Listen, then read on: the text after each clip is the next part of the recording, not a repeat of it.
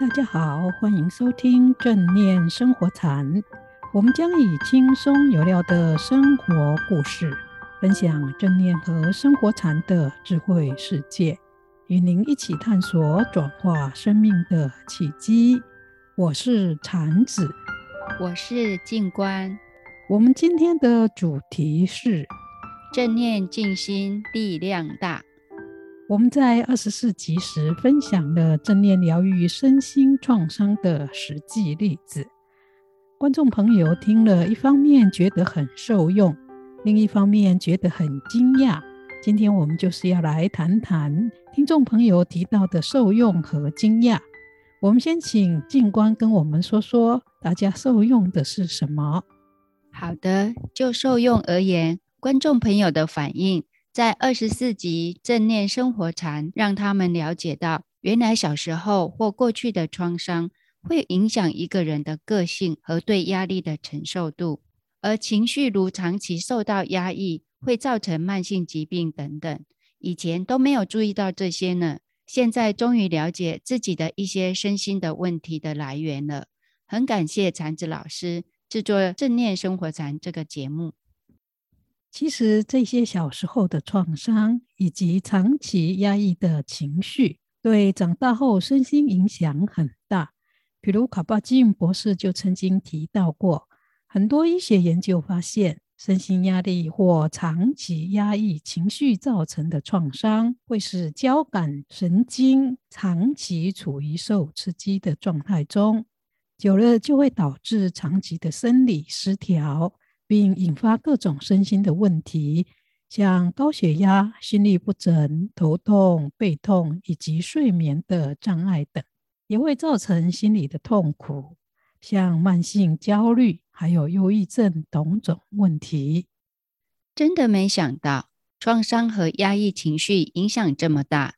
禅子老师，听众朋友也问了一些问题哦，有哪一些问题呢？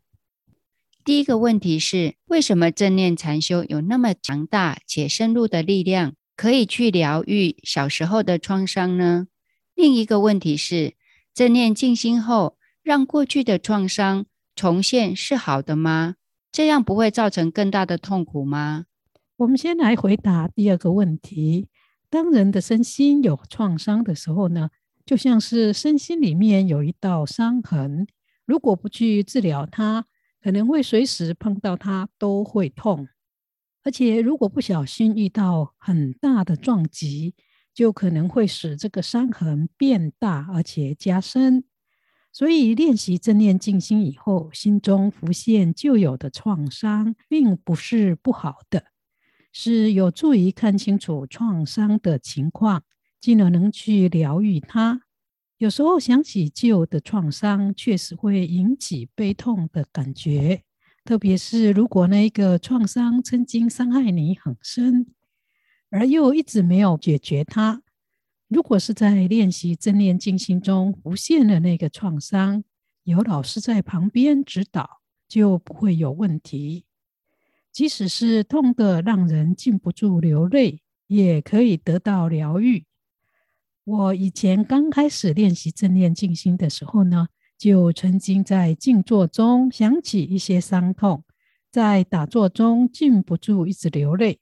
但是因为我并没有被情绪拉走，一直继续用专注觉知的力量去觉察自己的情绪和想法，结果在经历过那一次悲痛的经验以后，伤痛就得到完全的疗愈。现在我想起那个伤痛，不仅仅没有不舒服感，反而感谢它让我成长。哦，正念疗愈力的力量真是强大。这也就是听众朋友所提出的第一个问题：正念静心为什么会有这么大的力量，可以疗愈创伤了？正念减压法的正念静心方法，其实是根源于内观禅修，而内观禅修最终的目的。并不只是培养人的专注觉知力，还要净化身心，转化我们内在所有的烦恼、痛苦和藏在潜意识中的负面能量，使我们的身心能够变得纯净、光明而有力量，不仅仅从痛苦中解脱出来，也可以得到自在和幸福。因此，练习好正念静心的方法，除了可以培养专注觉知力，让我们用它来减少生活中的压力，增加做事的效率和增长我们的智慧以外呢，更能够深入我们的潜意识，甚至是深层意识中，去净化、疗愈，还有转化我们身心中的烦恼、痛苦和创伤。这是怎么做到的呢？静观，你还记得我们说过，当我们练习正念静心时，除了专注觉知在我们身心上所浮现的种种觉受外，还要有七种非常重要的心法吗？记得啊，这七种心法是不评价、接纳、耐心、初心、信心、无为及放下。对，这七种心法也称为七种心态，或者是正念的七种原则。这是练习正念禅法时一定要记住的重要元素，非常的重要。他们呢，就像开车的时候大家要遵守的交通规则，能让呢交通顺利运作，而且不会出车祸。或造成交通事故最重要的元素。练习正念的时候呢，这七种心要和原则也一样。如果练习的时候只注意到方法和技巧，没有依着这七种心法和原则去做，就像开车的时候不遵守交通规则一样，结果不仅仅无法顺利到达目的地。也会造成交通事故，危及生命。练习正念静心的禅法，虽然不会像开车不遵守交通规则般造成车祸事故，但却跟开车不守交通规则一样，无法到达目标和效用。这也就是为什么有一些人学了正念方法，也有练习，却觉得没有减少压力、烦恼和痛苦的原因所在。相反的，如果能够在练习正念静心的时候，也实实在在的依着这七种心要来练习，那么正念禅修就会有力量，可以从转化我们表层的意识开始，渐渐的深入去净化和转化我们的潜意识，乃至深层意识中所有的创伤和负能量。哇，这真的太重要了，但是太深了呢，我还是不太清楚。禅子老师，你可以多说一些吗？好的，我们就以练习正念观呼吸和身心扫描为例。当我们练习正念观呼吸的时候，我们的专注觉知力是放在觉察气息的进出上。刚开始练习的时候，可能不到十分钟。就会有坐不住的感觉，脑中也会出现很多的想法。虽然我们知道要把专注力放在鼻端和上嘴唇中间的部分，或者是放在腹部去观察呼吸的进出，但是心就是静不下来，想东想西。这个时候我们可能会很不耐烦，也觉得没有达到静心的效果。所以会想放弃或自我怀疑的说：“我是不是疯了？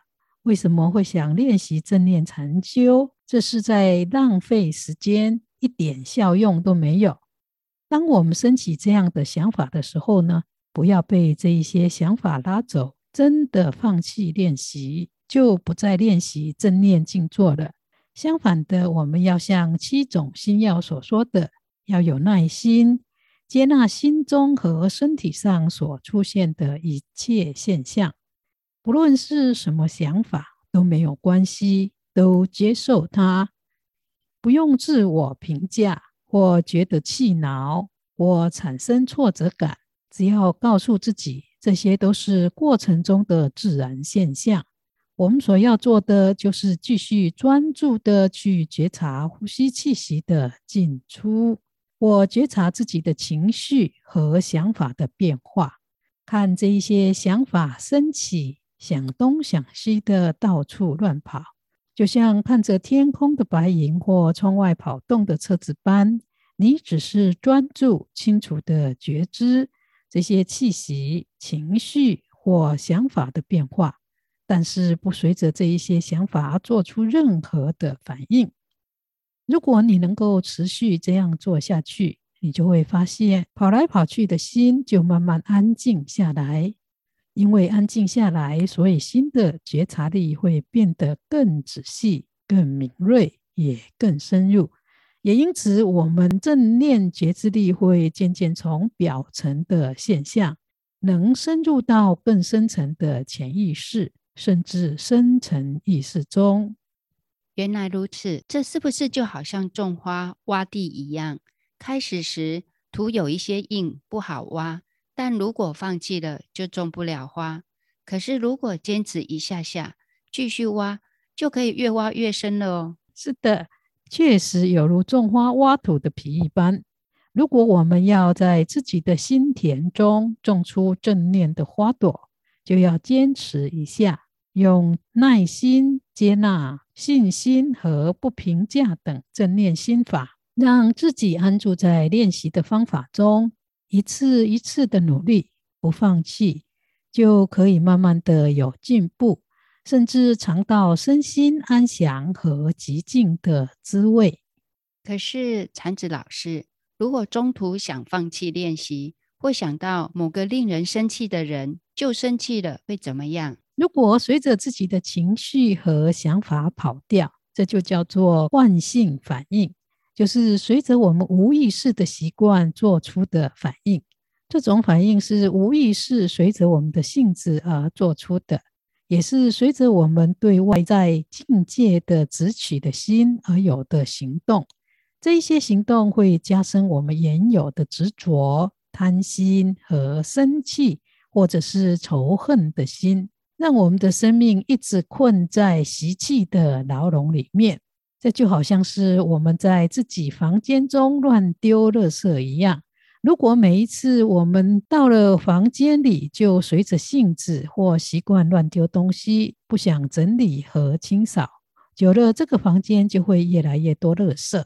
相反的，如果我们能够随时整理它，这个房间就会变得干净光明，住起来就会很舒服。原来如此。所以，禅子老师，如果每次练习正念静心时，不随着自己的习惯或情绪做反应，就像不乱丢垃圾一般，就不会累积身心的垃圾，心就会变得比较清明，不执着，是吗？是的，只要不随着杂念的习惯、情绪、贪爱和生气等习性做反应，不仅仅能像不乱丢垃圾般保持心灵空间的整洁。也是在做清扫和净化的工作，真的吗？为什么会有这种功用呢？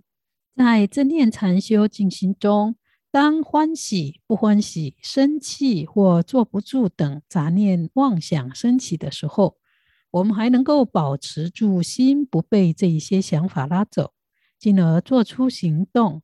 我们就是在把藏在心中和意识深处的负面情绪的影响力渐渐的去除，就像房间里因为没有乱放的东西，所以可以看清楚哪一些地方有灰尘一样，我们就可以开始去擦掉这些灰尘。而且，如果我们能够做到不仅没有被拉走，还能够专注觉知的看清楚我们情绪和念头的升起。改变和消失的过程。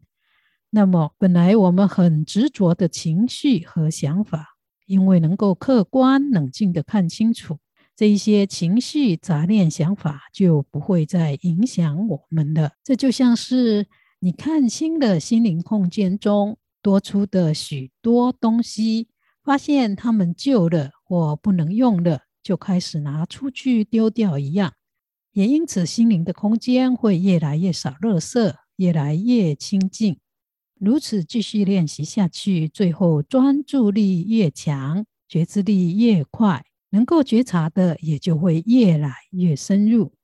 也因此呢，能够看清楚到我们潜意识中乃至深层意识中所藏着的创伤、负面情绪和想法。这真的是太棒了！所以，只要我们能忍得住开始的杂念、情绪反应等，继续练习正念静心，有一天就能净化和转化了我们的身心、潜意识乃至深层意识中的负面能量。是的，就是这样子。那禅子老师，我还有一个问题，什么问题呢？刚才提到了练习正念静心的七种心法。那禅子老师只说了四种：耐心、接纳、信心和不评价。那另外三种初心、无为、放下，是用在什么时候呢？这三种心法也是可以用在任何练习正念禅修的时候。当我们静坐的时候，产生了什么样的想法，就可以用什么样的心法去处理它。比如，如果静坐十分钟以后，心里开始觉得无聊，觉得呼吸都是一样的，为什么要一直观察它呢？这个时候就要提醒自己，我们要有像小孩子般的初心，以好奇的心，仔细的去观察看似一样的呼吸。如果我们的心有静下来，就会发现，其实看似一样的气息是有变化的。只是平常我们的心太粗糙，无法看到呼吸气息维系的变化。身体扫描也一样，当观察的时候，好像什么感觉都没有。那是因为我们的心太粗、太浮躁了。如果能够静下心来观察，就会发现每一寸皮肤，甚至一根头发的毛孔，都有很多的觉受会升起。了解了。原来看似抽象的正念心法，却有这么大的功用。那接下来另外的一种心法，无为或非用力追求，就是用在不强求，快一点有境界出现，或心快一点静下来，对不对？因为这是刚开始练习正念禅修的人最希望做到的事。确实如此，正念静心要让人心静下来，并不是靠一直催促就可以做到的。而是要放下心中杂思乱想，不要去挂念已经发生的事情，也不要担心还没有发生的事，只是专注在此时此刻，把呼吸的气息进出看得清清楚楚、明明白白就可以了。如果练习身体扫描也一样，把在身体上升起的任何感觉都清清楚楚地觉知它。看它如何升起、停留，还有消失的过程。只要整个过程都清清楚楚、明明白白就可以了。也许有人会怀疑，只是清清楚楚的觉知气息和身体上的觉受就可以了吗？这真的有用吗？静观，你也练习了正念禅修很多年了，分享一下你的经验。好，要让心专注。而且很清楚的觉知气息的进出和变化，或身体上的觉受，其实不太容易。特别是没有训练过的心，心常常是跑掉的。